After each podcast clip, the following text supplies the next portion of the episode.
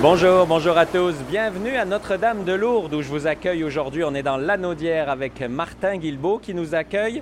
Je serais tenté de dire dans sa presque fromagerie du Champ-la-Meule. Bonjour Martin. Bonjour. Merci de nous accueillir chez vous. Alors c'est original parce que d'habitude on fait des balados pour euh, promouvoir la bouffe, tout ce qui se fait au Québec. Puis euh, on est dans un endroit où on ne fait pas de bouffe. Racontez-moi un peu euh, vite vite ce qui s'est passé là il y a un peu plus d'un an et qui vous a un peu mis euh, en retard, si j'ose dire.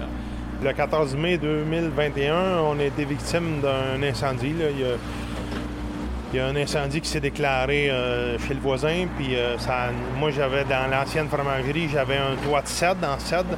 Puis il y a des tisons qui ont été euh, transportés par le vent. Puis ça a mis le feu dans le toit. Puis ça. ça. a mis le feu dans la fromagerie. Donc là c'est une perte totale. Le, le bâtiment est une perte totale. Les équipements sont passablement, passablement on a récupéré, euh, pas la totalité, mais quand même un gros pourcentage des. Donc là, vous êtes en plein travaux, c'est ce qu'on Ouais, entend. Vous êtes ouais. en train de reconstruire, puis vous me le disiez avant qu'on commence, en espérant ouvrir dans les prochains mois.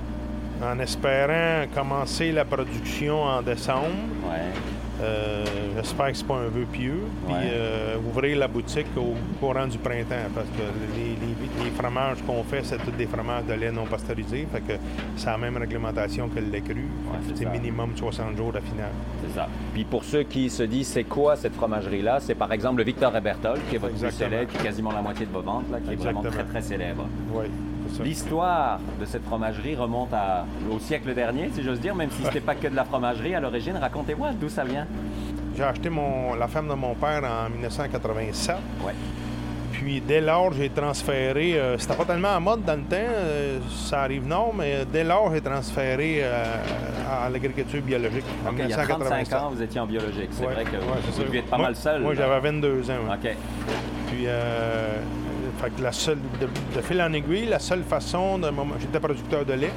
La seule façon de transformer notre lait, parce qu'il n'y avait pas de marché pour le bio euh, à l'époque, c'était de, c'était de bâtir une fromagerie. Fait que C'est parti à cause de la production bio euh, de la fromagerie. On a commencé le projet sur papier en 1991. Ouais. Puis on a commencé la construction euh, fin 91, puis on a commencé la production, euh, la construction en 93, le Ouais. financement, tout Ouais, bien sûr. Puis euh, on a, après ça, on a commencé la production au début de l'année 95. Les premières, premières fabrications ont été faites en 95. OK. Donc là, vous- ça fait plus de 25 ans que vous faites du fromage. Par Ouais. contre, vous faites plus votre lait, là. Vous êtes plus rendu là, là. Non, on a, on a vendu, euh, on a vendu les vaches. C'était ouais. trop de travail de tout faire en même temps pour nous autres. Euh, maintenant, euh, il est arrivé différentes circonstances là, qui m'ont fait faire ces choix-là. Puis, oui, c'est ça. j'a- J'achète le lait de, le lait de la Fédération des producteurs de lait, mais en ciblant un producteur particulièrement tout le temps, Qui est local. qui est local, qui est pratiquement voisin. Oui, c'est ça. Parce que ça change le goût du fromage. C'est important pour vous, cette régularité dans le lait, Ben, dans la qualité? ça, ça change, ça pourrait changer le goût du fromage. Ça change surtout le rendement du fromage qui, qui vient. Si on avait du lait, si on avait du lait qui viendrait de n'importe où, ben à un moment donné, les, de protéines, taux de gras de chaque producteur parfois varient beaucoup. Ah oui. Puis là, ben, on se ramasserait avec euh, plus difficile à, savoir combien de fromage qu'on fait. euh, vu que c'est quand même une quantité réduite, si on avait des, des milliers de meules, là, ça paraîtrait plus maintenant, mais nous ça. autres, euh, quelques- un petit peu de pourcentage de plus euh, Ça va, change tout, va ouais. apparaître, ouais, c'est ça. Parce que vous êtes ce qu'on appelle un petit producteur? Ah ben oui, absolument. Oui, oui, oui. Qu'est-ce qui fait, c'est quoi le défi de faire du fromage au quotidien? Je sais que vous n'êtes plus là-dedans, là, depuis un an, plus ou moins, mais c'est quoi le défi de faire du fromage? J'imagine qu'il a changé quand vous avez commencé il y a 25 ans et aujourd'hui, vous n'êtes pas au même endroit, là. Ah ben c'est sûr qu'on a, on a sans, c'est sans cesse amélioré. Le défi, c'est notre métier, puis c'est euh, c'est ça qu'on fait pour gagner notre vie. Ouais, Alors, parlez-moi de vos fromages. On a parlé du Victor Berthold, mais c'est pas le seul. Il y en a d'autres. C'est quoi? C'est vous, c'est des pâtes fermes que vous faites Pas principalement? de femme, semi-femme. Est-ce qu'il y a des projets de développer autre chose? Alors là, c'est sûr que le projet, c'est déjà d'ouvrir, là, on s'entend, mais... euh, Ben, dans, oui, euh, dans, dans la boutique, euh, là, on va avoir encore du non pasteurisé principalement, mais il va y avoir une petite usine à même, mais séparée de la- l'usine principale pour faire du pasteurisé, faire euh, des bâtiments probablement. Puis, euh.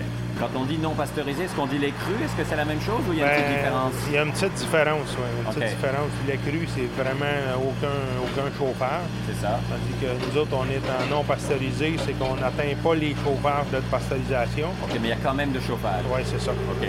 Ben, avec du lait qui, qu'on n'a pas, on pas le contrôle sur la production laitière. Faire du lait cru, euh, le type de fromage qu'on fait, faire du lait cru, ça sera pas évident. là, de... on, on aimerait mieux euh, aller dans cette optique-là. On a les saveurs quand même, on a les odeurs qui, qui restent, mais on n'a pas les inconvénients de- du lait cru. euh.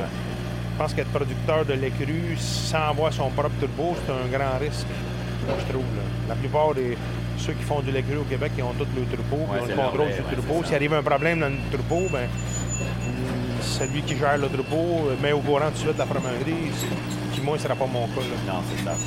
Pour celui qui a jamais goûté vos fromages, comment on les décrirait? Qu'est-ce que, qu'est-ce que ça goûte du Victor et Berthold ou les autres que vous faites? Grande Hey, question. ça, c'est hein? dur, oui, c'est dur à dire, ça. Euh, quand quelqu'un me pose la question, puis que je suis en dégustation, je fais goûter, puis vite. dites-moi les, ouais. C'est ça. Mais c'est une noiseté, c'est quoi? C'est... Un, un peu, euh, un peu le Victor et Bertol, un peu crème beurre, un peu. Ouais, euh, une petite, petite acidité à la fin, hein, il me un- semble. petite ouais. acidité, ouais, quand, quand, quand il n'est pas trop vieux. Ouais. Le Victor et Bertol aussi, il y a deux versions. Il y en a, il y a un réserve. Ah, qu'un réserve, ça, c'est beaucoup plus euh, animal, en fait. Là. C'est quoi, il est vieilli plus longtemps? oui, oui, oui. OK, c'est ça. Ouais. Alors, le, le régulier, c'est 60 jours? De 60 à 90. OK. Puis le, le réserve, ben, c'est 150, 120, 150, Ah oui, ok. 180. même. OK. Donc, ça, euh, c'est pour euh, avoir un petit goût un peu plus puissant, j'imagine? Oui, oui, beau- beaucoup plus puissant. Beaucoup plus puissant. Ouais. OK. Puis les autres fromages que vous fabriquez, dites-nous quelques noms. on- Donnez-nous envie. On produit, euh, on produit aussi le fêtard. Ça, Ouais. c'est macéré et lavé avec euh, de la maudite Ok. euh, du Nibrou. Ouais. Depuis longtemps qu'on fait ça. Ça, Ouais. c'est une pâte fine. On produit, euh, il y en a un qui s'appelle les Sœurs Coutues, qui est une pâte un, un- un peu cuite. Euh, quand même, un- pas un gros fromage bien épais là, comme un gruyère, là, mais Ouais. quand même de même, même moule, même épaisseur que le Victor et. Mais Ouais. une- je vous dis un peu cuite parce que c'est une erreur, ça, au départ. OK. Puis on a affiné, on a affiné l'erreur pour voir ce que ça ça. donnerait. Puis euh, c'était excellent, fait qu'on a continué. On avait tout pris en note l'erreur qu'il y avait. Vous avez continué à faire des erreurs, puis ça ouais, marche. Ouais, ben des erreurs calculées. Des fois, c'est des beaux, des, belles, des beaux hasards. Ouais, ouais, c'est ça, c'est ça, ouais. ouais.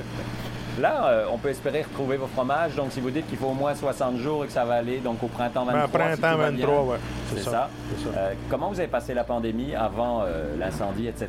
Parce que je sais que vous avez eu un doute à un moment sur est-ce que je diminue ma production, est-ce que je l'augmente? Au début de la pandémie, c'était quelque Ben, chose au début de, la compliqué, là. pandémie, on, on a diminué la production parce que on les, pas où on ventes, allait, les là. ventes ont chuté. Ouais, c'est ça, on ne savait pas où on s'en allait. Si on se remet dans le contexte là, de Ouais. mars 2020. 2020. 20, 20, ouais. C'est ça. Puis euh, Ça après- paraît loin, mais Oui, c'est ça, c'est ça. La, la pro- la production, euh, la, demande a repris, la production n'a pas suivi au début parce qu'on a tout le temps 60.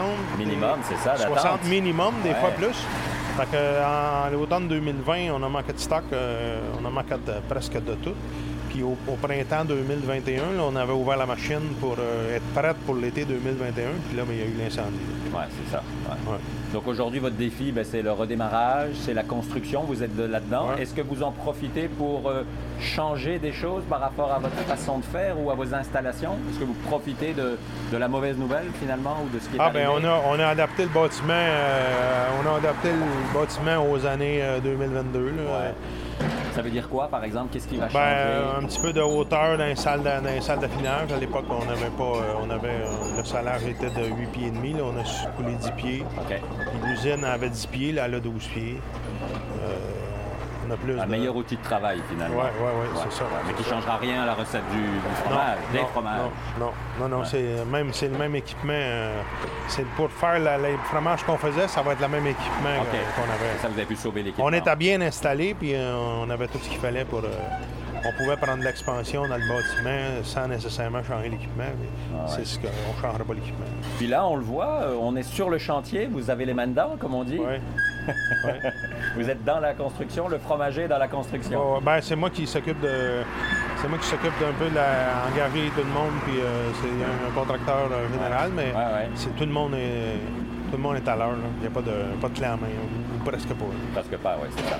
Alors, on peut juste vous souhaiter que vous soyez dans les délais, Oui. que vous recommenciez la production cette année, en fin d'année, Ouais. et qu'on puisse euh, tous regoûter vos bons fromages euh, au printemps 23. C'est bon, parfait. Merci, Martin. Merci beaucoup. Et à vous qui nous écoutez, bien sûr, n'hésitez pas à aller euh, sur la page Facebook de la fromagerie du Champ à la Meule. Vous allez suivre un peu le chantier et voir l'évolution et savoir quand on va pouvoir retrouver les fromages. C'est un peu notre, notre coup de chapeau quelque part à aussi un, un producteur de chez nous qui travaille fort pour nous redonner à nouveau ces beaux fromages. N'oubliez pas, on se retrouve dans deux semaines. Nouveau balado sur les routes gourmandes du Québec. Puis d'ici là, mangez local, bien sûr. Bye bye tout le monde.